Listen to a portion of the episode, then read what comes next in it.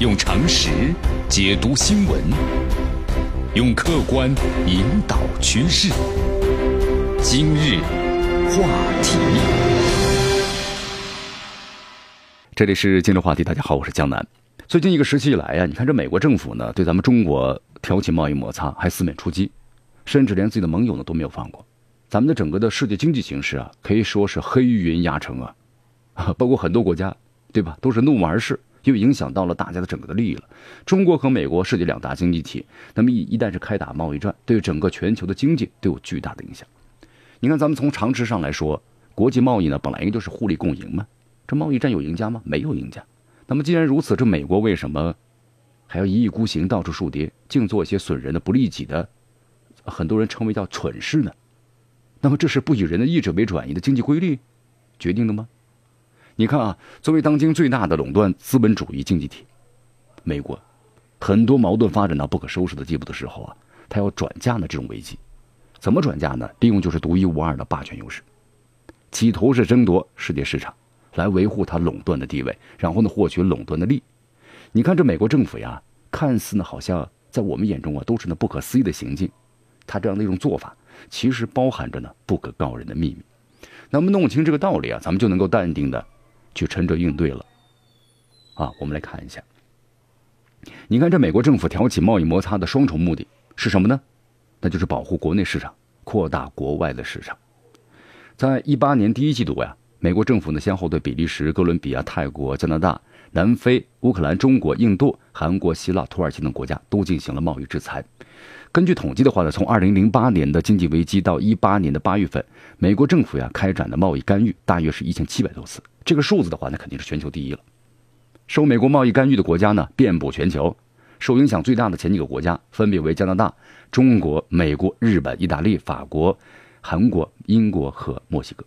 也就是说呀，世界主要的经济体都全部概括了。这美国政府挑起贸易摩擦的目的呢是双重的。它一方面，你看保护国内的市场，那么另一方面呢，希望通过这样的贸易制裁呀，扩大并占领呢国外的市场，而达到呢独占世界的目的，这就是所谓的美国优先。你看这美国国内的话呀，盘根错节的矛盾，逼迫他必须要这么去做。美国一些政客呢，对世界市场的渴望，那可是达到了歇斯底里的程度了。那我干脆抛开一切伪装吧，对吧？简单粗暴，挥舞关税大棒，然后呢出尔反尔，撕毁了所有的协定。美国的历届政府呀，都曾经对各国产品呢加征过这个高额的关税。那么特朗普这届政府呢，更是比以前的历届更加的猛烈。从二零一七年以来，就对中国、加拿大、阿根廷、印尼，还有澳大利亚、巴西、挪威、墨西哥等诸多国家呀，各种产品的加征关税。举个例子吧，比如说从加拿大进口的一百到一百五十架大型客机，征收了百分之二百九十二的反倾销和反补贴税。那么，另外就是美国呀，还接连的单方面撕毁了区域的贸易协定。你看，特朗普政府呢宣称太平洋的伙伴关系协定就是 TPP，将给美国制造业带来呢致命打击，于是呢就退出了 TPP。那么又单方面向韩国提出我要重新商定美韩自由贸易协定。美国政府呢这一系列高筑关税的壁垒，又撕毁了贸易协定的霸道的行为，那么就是要把国内市场啊化为一个禁区，它不许贸易伙伴来染指。与此同时的话，你看美国政府呢以征收高额关税相威胁，又迫使贸易伙伴呢向美国开放市场。比如说是美国宣称进口钢铝产品啊正在削弱其国内经济，包括呢威胁国家安全。那么于是，在一八年的三月八号就发起了二百三十二项的措施，宣布呀对来自几乎所有的贸易伙伴钢铝产品呢分别要提高关税。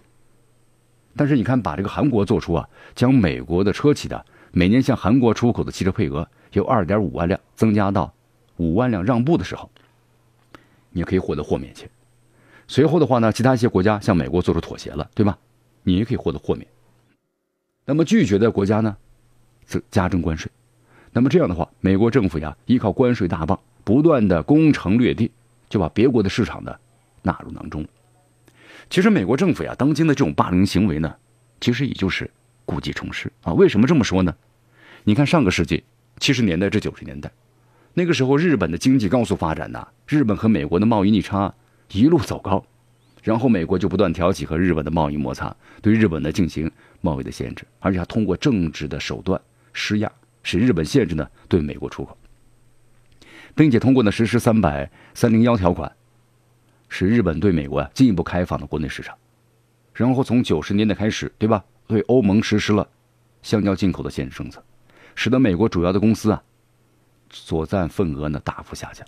美国呢就以欧盟商品征收百分之百的报复性关税来威胁，就要迫使你欧盟做出让步，然后呢恢复开放进口。所以说啊，这么一分析，大家就明白了，美国一些政客的意图啊很简单，说的就是我的就是我的，但是你的也是我的，就是一种呢蛮横。耍横的做派，用咱们中国老百姓的话讲啊，那是十足的滚刀肉啊。但是现在，跟上个世纪不一样了，经济全球化，政治多极化，包括中国为代表的新兴的经济体强势崛起了。所以，美国这种的简单粗暴的霸权主义和单边主义，你能够走多远？那么稍有理性的人呢，都不难做出判断。好，第二是美国挑起贸易摩擦的根源啊。垄断资本主义高度发展，导致呢资本主义基本矛盾进一步激化了。你看，有这个哲人呢，早就判明了，这贸易和资本主义啊发展的越快，这产生垄断的生产呢和资本的集中就越加强。这当今美国它的生产和资本呢达到了更高的集中程度了，它垄断资本主义啊出现了非常高度的发展。举几个例子吧，比如生产的组织结构越来越庞大了，这行业集中度啊越来越高。你看，美国统计局公布的数据显示，二零一二年美国的 IT 行业前四强的公司就占了这个行业呢一半的收入了，这就是垄断呢，是吧？那么资本呢垄断的加强，有一个问题，各种社会矛盾就加剧了。你看，这当今美国的现实啊，正是资本主义的基本矛盾进一步激化，商品过剩了，资本过剩日益加剧，国民收入啊分配是两极化，那么这样的一种冲突越发的激烈。现在科学技术啊迅猛发展，我们说了，那么供给呢处于是无限扩大的趋势。这广大民众呢有效的需求，包括呢比较的低收入水平，就被限制在一个很小的范围之内了。那么就出现了生产过剩，大量的过剩产品。但是呢，大量的资本，对吧？积累越来越多，然后呢，过于垄断，国内呢没有投资场所了，那么产生大量的过剩资本。你不解决这个矛盾的话，资本链必然断裂。可能会陷入严重的经济危机。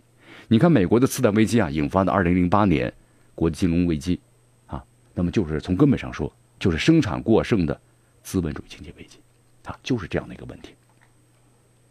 还然后呢，就是还有无限扩张市场的欲望，但是现实呢，又适于世界市场的有限性。这商品啊，在世界市场上，你惊险的一跃，那不都是成功的？所以在这种情况之下，美国的政府的决策者们。他不关心市场竞争我失利啊，那怎么办呢？以为呢就靠这种全面发动贸易战好使，对吧？必赢，可以简便的、最快速的保护国内的市场，包括呢占领国际的市场。但是呢，我们说了，他的做法就是高筑贸易壁垒，关上自家国门，另一方面架起的贸易大炮，企图呢打开其他的国门。所以说，由此可见呢，这美国政府这样的对外贸易政策。无论其宣称的目标被粉饰的如何美妙，其实质它就是为了争夺和占领有限的世界市场。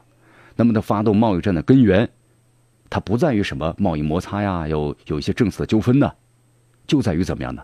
去抢夺世界的市场，而找一些莫须有的借口。好，最后呢，我们说几句吧。